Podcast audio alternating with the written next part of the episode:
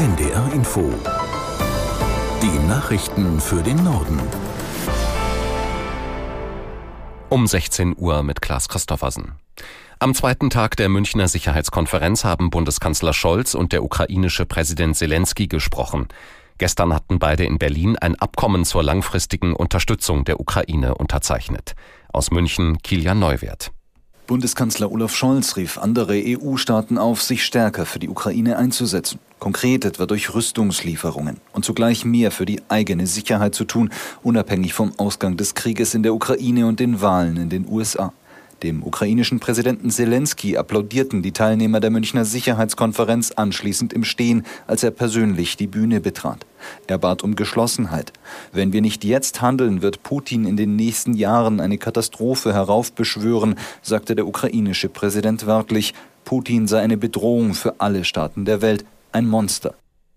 Anlässlich der Sicherheitskonferenz sind seit dem Vormittag in München tausende Menschen auf die Straße gegangen. Die Proteste hatten unterschiedliche Ziele. So demonstrierten viele Menschen für Frieden in der Welt, andere gegen Missstände in einzelnen Regionen.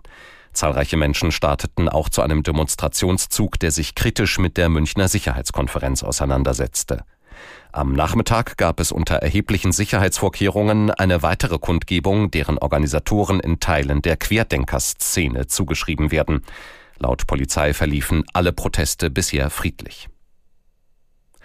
In Russland haben die Behörden mehr als 270 Menschen festgenommen, die an Trauerkundgebungen für den verstorbenen Kreml-Kritiker Nawalny teilgenommen haben. Zum Umgang mit dessen Leiche gibt es widersprüchliche Angaben. Aus Moskau Frank Eichmann. Er sei ins Leichenschauhaus der nahegelegenen Stadt Salichat gebracht worden, meldete die Strafkolonie zunächst. Dort sei er nicht eingetroffen, wurde einem Anwalt und der Mutter Nawalnys mitgeteilt.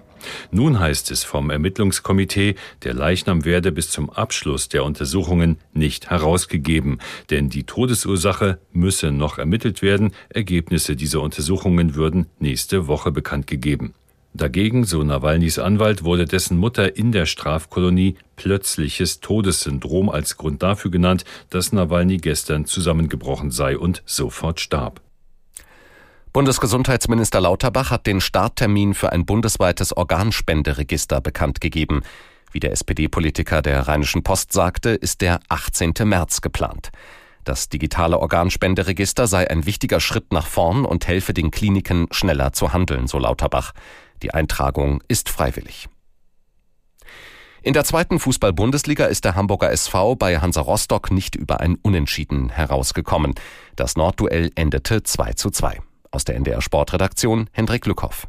Der HSV kam gut ins Spiel und ging auch in Führung. Nach der Pause offenbarten die Hamburger aber auch unter Interimstrainer Polzin enorme Defensivschwächen. Und so drehten die abstiegsbedrohten Rostocker die Partie, ehe Robert Glatzel kurz vor Schluss noch den 2:2 Ausgleich besorgte. Das Unentschieden trotzdem ein weiterer Dämpfer im Aufstiegsrennen für den HSV, der weiter auf Rang 3 bleibt hinter Holstein Kiel.